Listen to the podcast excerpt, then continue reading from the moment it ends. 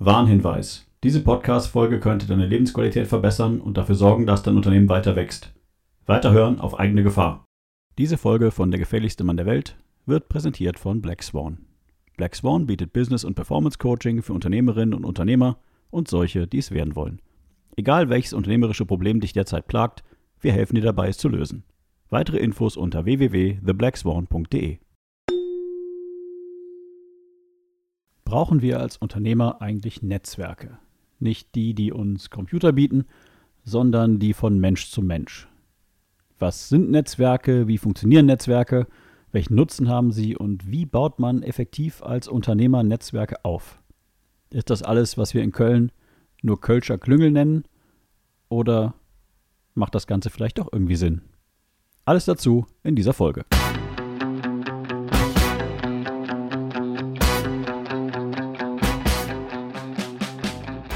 Herzlich willkommen bei Der gefährlichste Mann der Welt, dem Business Coaching Podcast mit Wolfgang Kierdorf. Hast du dich auch schon mal gefragt, wie zur Hölle machen das die anderen? Denkst du auch manchmal, wie geht das? Was ist der Trick?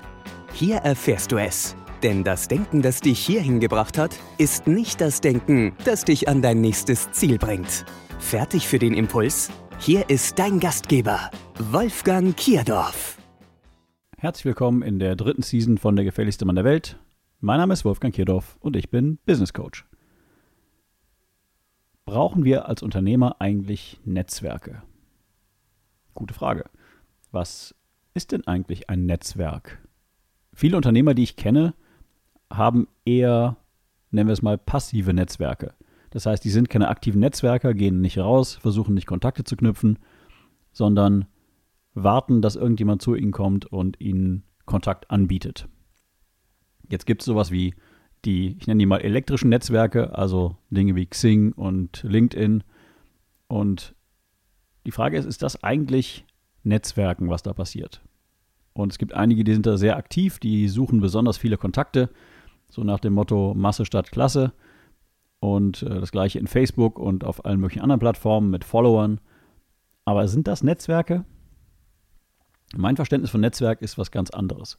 Und ich habe dafür ein gutes Beispiel, über das ich schon öfter in diesem Podcast gesprochen habe. Und das ist BNI. BNI ist, steht für Business Network International und ist das weltweit größte Empfehlungsnetzwerk. Und im Namen bzw. im Begriff Empfehlungsnetzwerk steckt schon so ein bisschen drin, worum es geht. Nämlich die Aufgabe dieses Netzwerkes ist, dass wir uns alle, die in diesem Netzwerk sind, gegenseitig empfehlen können und woanders ins Spiel bringen. Das muss man sich so vorstellen, dass es eine Menge von ähm, pro Chapter organisiert 40 äh, Unternehmern gibt, die sich einmal die Woche verbindlich treffen. Das heißt, es herrscht Anwesenheitspflicht und wir treffen uns morgens um sieben. Da geht das Treffen los, also das formale Treffen. Wir treffen uns alle ein bisschen früher zum Netzwerken. Und dann versuchen wir uns gegenseitig als unser Vertriebsteam zu schulen. Das bedeutet, ich habe 60 Sekunden Zeit und kann dem restlichen Team, also den anderen Unternehmern im Raum sagen, wen ich als Kunden suche.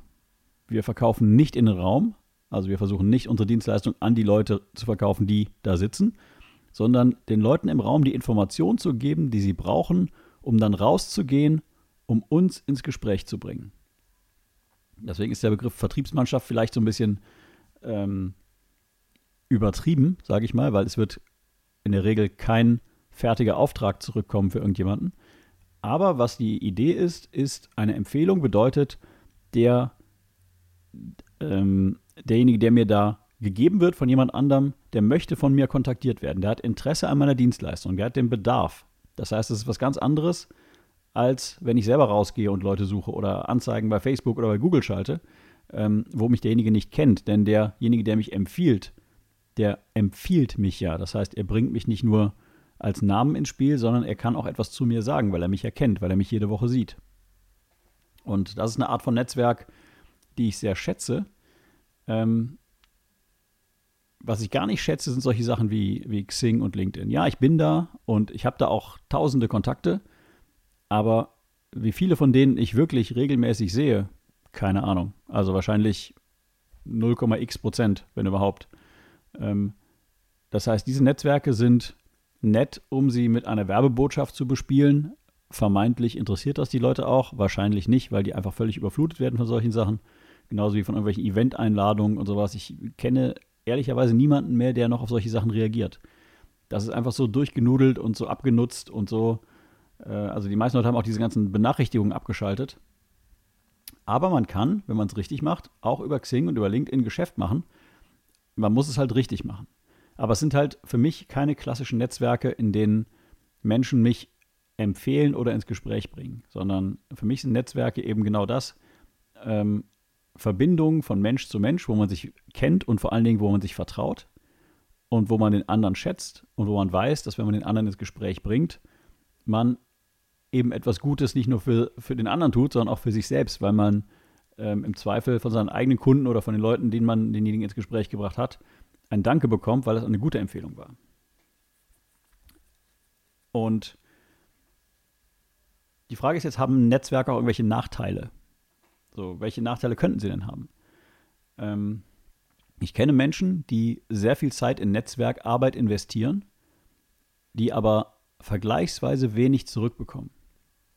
Was bedeutet das? Das bedeutet, das sind Menschen, die sehr aktive Netzwerker sind, die immer andere ins Gespräch bringen, die aber selbst am Ende so ein bisschen auf der Strecke bleiben, weil sie zu wenig Gelegenheiten nutzen, die ihnen geboten werden, oder ihnen selbst zu wenig Gelegenheiten geboten werden. Also sprich, die lassen sich quasi als Netzwerker einspannen, aber bekommen dafür nichts zurück. Es gibt bei BNI ein Motto und das ist das treibende Motto und das heißt, wer gibt, gewinnt. Und das bedeutet, ähm, dass wenn ich etwas in die Gruppe hineingebe, ich auch aus der Gruppe etwas herausbekomme. Das heißt, ich werde nicht eins zu eins, wenn ich den, äh, was ich Dachdecker empfehle, unbedingt vom Dachdecker auch eine Empfehlung bekommen, sondern die Empfehlung kann von ganz woanders kommen.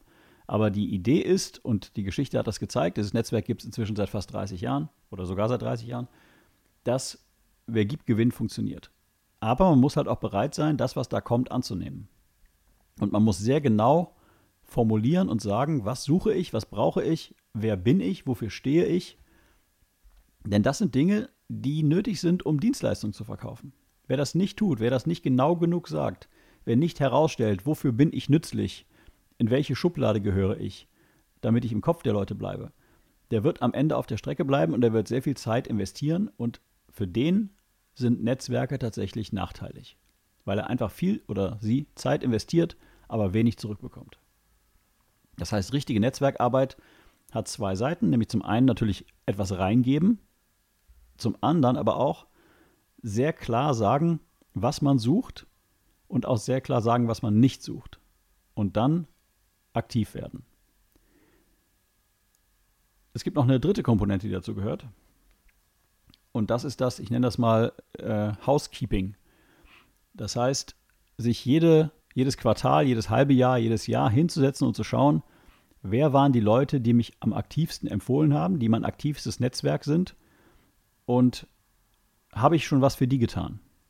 Ja, also wer gibt, gewinnt. Das heißt, man konzentriert sich auf die Menschen, mit denen man gut zusammenarbeitet.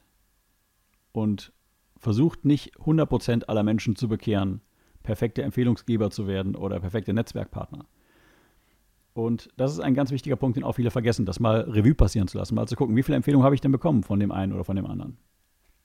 Für mich ein ganz entscheidender Punkt, ähm, um entweder A, gezielt für denjenigen auch was Gutes zu tun, auch einfach mal Danke zu sagen ähm, oder auf andere Weise zu helfen oder eben auch hinzugehen, um mal zu gucken, wer hat mich noch nicht ins Spiel gebracht, wer könnte noch interessant sein und mit wem müsste ich eigentlich mal wieder intensiver sprechen. Ähm, was ich abgrundtief hasse, sind diese Leute, die mir auf Xing oder auf LinkedIn Nachrichten schicken und mir suggerieren, dass sie Netzwerkpartner sind und mir so unterschwellig versuchen, irgendwas zu verkaufen. Ähm, was tun Sie eigentlich für Ihre körperliche Gesundheit als Unternehmer? fuck you. Es geht dich einen Dreck an, was ich tue. Ähm, wenn ich was tue, tue ich was. Wenn ich nichts tue, tue ich nichts. Das ist billiges Verkäufergeschwätz. Mit solchen Leuten will ich nichts zu tun haben.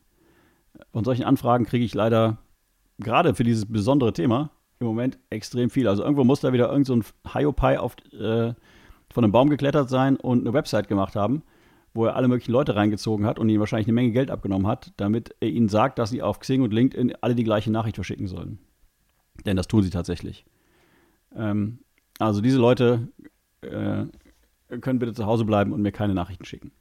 Wenn mir jemand ernsthaftes Interesse signalisiert, wenn jemand sagt, hey, ich habe mir das und das angeguckt, was du machst, ich weiß, wer du bist ähm, und ich kann dich da und da ins Gespräch bringen, kannst du vielleicht auch was für mich tun?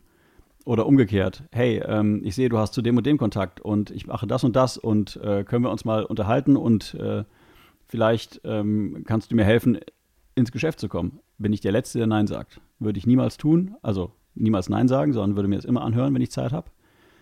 Ähm, insofern, auch das ist ein wichtiger Punkt, nämlich die Herangehensweise an diese Netzwerke. Dieses Netzwerk, von dem ich erzählt habe, BNI, da sind wir halt alle darauf eingerichtet, Netzwerk zu machen und Netzwerker zu sein. Das heißt, wenn ich jemanden frage, machen wir mal, wir nennen das Vier-Augen-Gespräch oder One-on-One, -on -One, dann wird da niemand Nein sagen, weil das einfach in der DNA dieser, dieses Geschäftsnetzwerkes liegt. Ähm, Eine wichtige Frage, die du dir stellen solltest, wenn du darüber nachdenkst, ein Netzwerk aufzubauen, ist, warum sollte man mit dir zusammenarbeiten? Also was ist das, nicht nur das Besondere an dir, sondern welchen Nutzen hast du für jemanden, der dich ins Gespräch bringt? Ja, also wenn mich 20 ähm, Steuerberater fragen, hey, können wir nicht zusammenarbeiten? Wie wähle ich den einen aus, der für mich als Kooperationspartner interessant ist.